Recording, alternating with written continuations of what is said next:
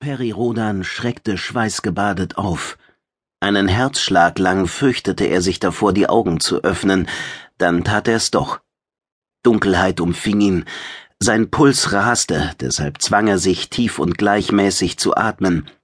Ringsum war alles ruhig, vorbei das entsetzliche Gefühl, haltlos in ewige Tiefe zu stürzen, vorbei auch der Würgegriff lähmender Panik. Auf den Ellenbogen stemmte Rodan sich hoch. Den Oberkörper leicht schräg verharrte er angespannt. Endlich spürte er die belebenden Impulse des Aktivatorchips unter dem linken Schlüsselbein. Nachdenklich saugte er an der Unterlippe, das leichte Jucken am Nasenflügel ignorierte er. Licht! Der Servo reagierte mit gedämpfter Helligkeit, trotzdem fühlte Rodan sich kurzzeitig geblendet. Zwei Tränen quollen aus seinen Augenwinkeln und rannen an der Nase abwärts. Ihm wurde bewusst, dass er schlecht geträumt hatte. Wie jemand, der vor Kommendem zurückschreckte und deshalb zögerte, verharrte er angespannt auf den Unterarmen. Weltwand, zeig mir Impressionen aus dem Solsystem. Seine Stimme klang kratzig, aber allmählich löste sich die innere Verkrampfung.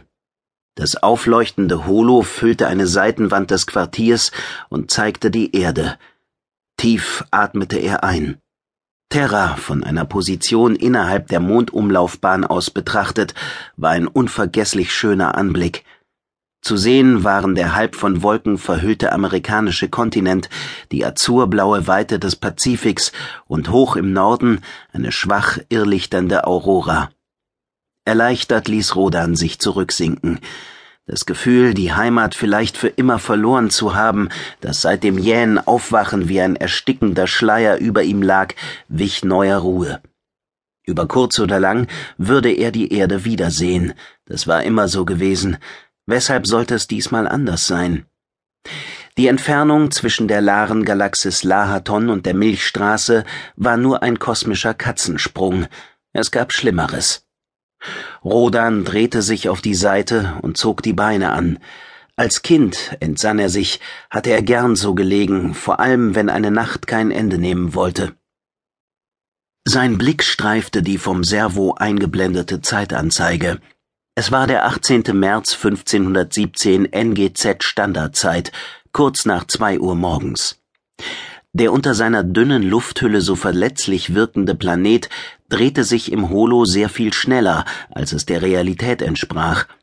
Als müsse Terra sich dem Betrachter in aller Pracht beweisen.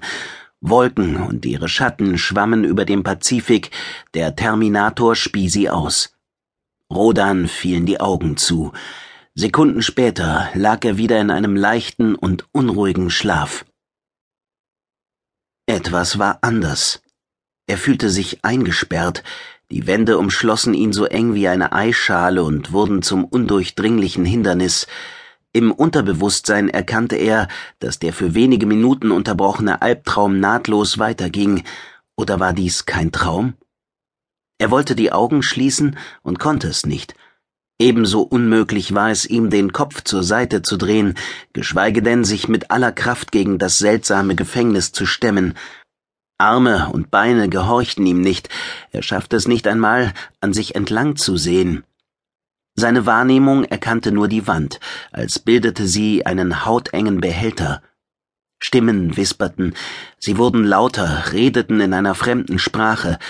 Erst nach einer Weile verstand er sie. Andere teilten also sein Schicksal, oder er das ihre.